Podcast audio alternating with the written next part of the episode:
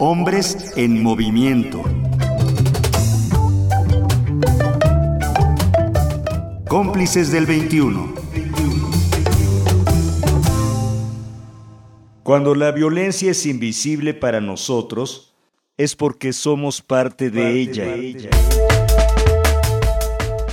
La cultura no es como la política o la economía. La cultura tiene una dinámica diferente. En ella los cambios instantáneos no existen, son graduales y estos se modifican por distintos factores que en la vida cotidiana nos construyen como seres humanos, asegura Rafael Montesinos, doctor en ciencias antropológicas.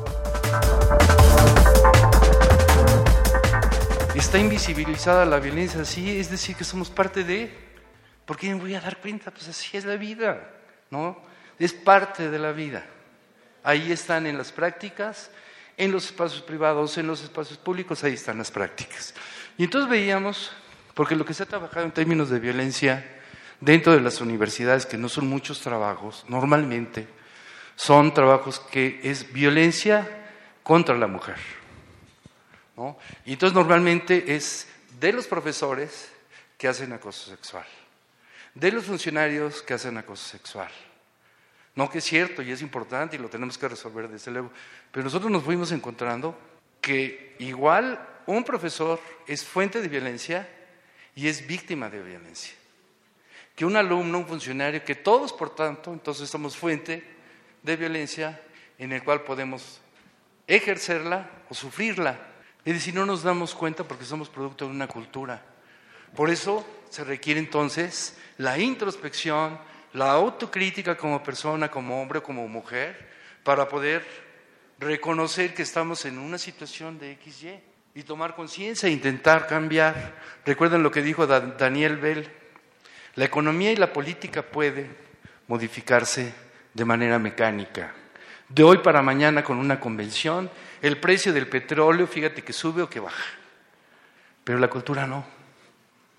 Y ese es el problema, la cultura tiene una dinámica diferente.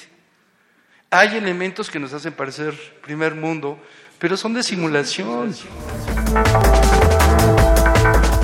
Ante la violencia y desigualdad, Montesinos invita a la comunidad a ampliar lo que él llama los espectros de la identidad masculina, producto de las crisis económicas que viven esos fantasmas y máscaras que persiguen a los hombres y que les generan problemas de salud.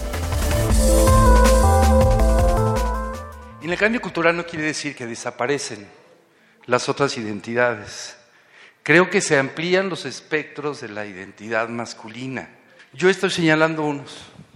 El hombre en crisis, que fue de hecho mi primer trabajo publicado hace 25 años, yo observaba en mi entorno y hasta yo vivía en vida propia el hombre que está en crisis, por una cuestión no cultural, sino por algo que venía como producto, como una causa. Es decir, México comienza a vivir crisis económicas y las crisis económicas pegan y denigran a todos los miembros. ¿Qué pasa con el proveedor? ¿Qué pasa con esa responsabilidad en la lógica de la tradición? En la lógica de una relación desigual de la familia nuclear, ¿qué pasa con la posibilidad de ser proveedor? Se complica, carnales. Se complica la existencia. Tiene que ver con una cuestión de mercado, con la economía. Entonces, modificar y romper con la identidad del pasado, que era totalmente dependiente, y bueno, estamos en proceso de cambio, no es un proceso acabado.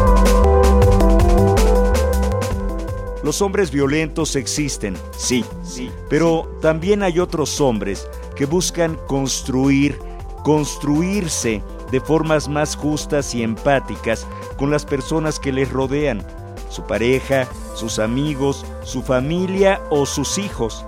Para Montesinos, desmontar las fórmulas definitivas permitirá reestructurar lo que entendemos por violencia, víctima y victimario.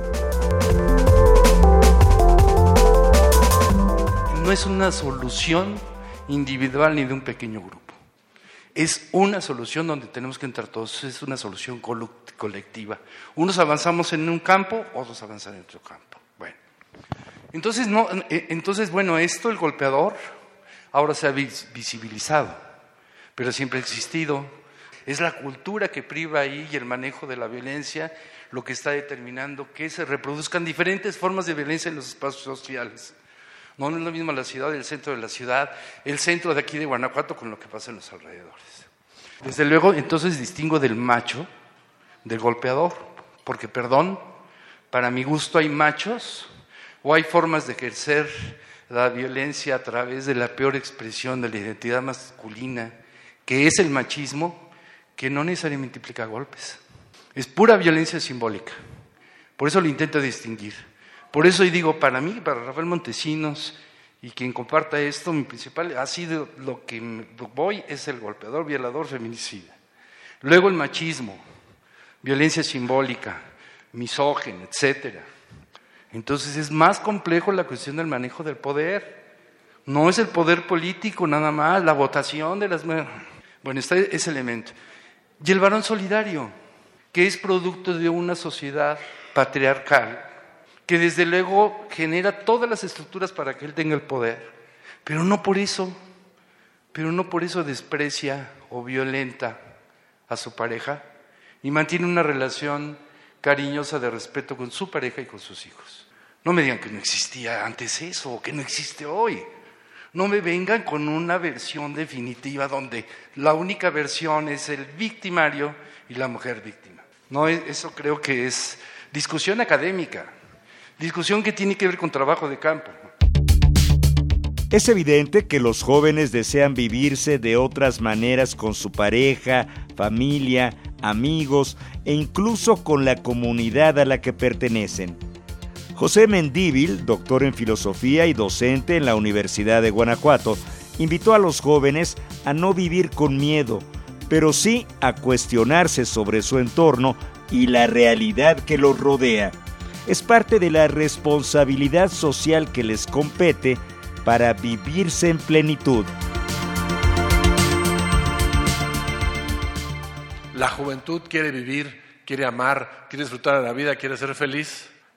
Jóvenes busquen una noción de amor cercana a la noción de igualdad o de equidad, pero tampoco se queden paralizados por el mundo en el que nos está tocando vivir en, estas, en los últimos años, tanto por lo económico, lo político, eh, obviamente la inseguridad en las calles, pero también eh, esta crisis que está ocurriendo en, las universidades en general y que es una crisis humana de las instituciones en general y que, y que pega fuerte sobre las instituciones educativas particularmente.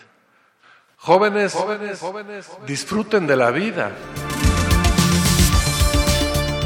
Si miramos a nuestro alrededor, podremos constatar que no existen fórmulas definitivas respecto a la masculinidad todos los días convivimos con otros hombres, nuestros padres, hermanos, primos, amigos, parejas. Justo en esas relaciones, en esos círculos cercanos, podemos constatar que los hombres están en movimiento. Ese movimiento también está generando procesos de crisis provocados por lo que Montesinos llama los espectros de la masculinidad malestares vinculados a identidades del pasado producidos por mandatos sociales, económicos y culturales imposibles de cumplir. La cultura tiene una dinámica diferente. En ella los cambios instantáneos no existen. Si hoy generamos cambios en torno a la desigualdad, inequidad y violencia, Probablemente en las siguientes tres generaciones habrá hombres y mujeres que convivan de una manera más justa y equitativa. Personas que disfrutarán en plenitud su vida. Escríbenos Twitter arroba cómplices del 21, Facebook y YouTube cómplices del 21. cómplices.org.mx en esta dirección electrónica encontrarás la conferencia completa sobre masculinidades por la no violencia en las universidades e IES, como parte del quinto coloquio sobre estudios de género, violencia en las instituciones de educación superior, realizado en la Universidad de Guanajuato en marzo de 2019. Realización, Elizabeth Cárdenas. Voz, José Ángel Domínguez. Producción, Pita Cortés. Entre Hombres, México.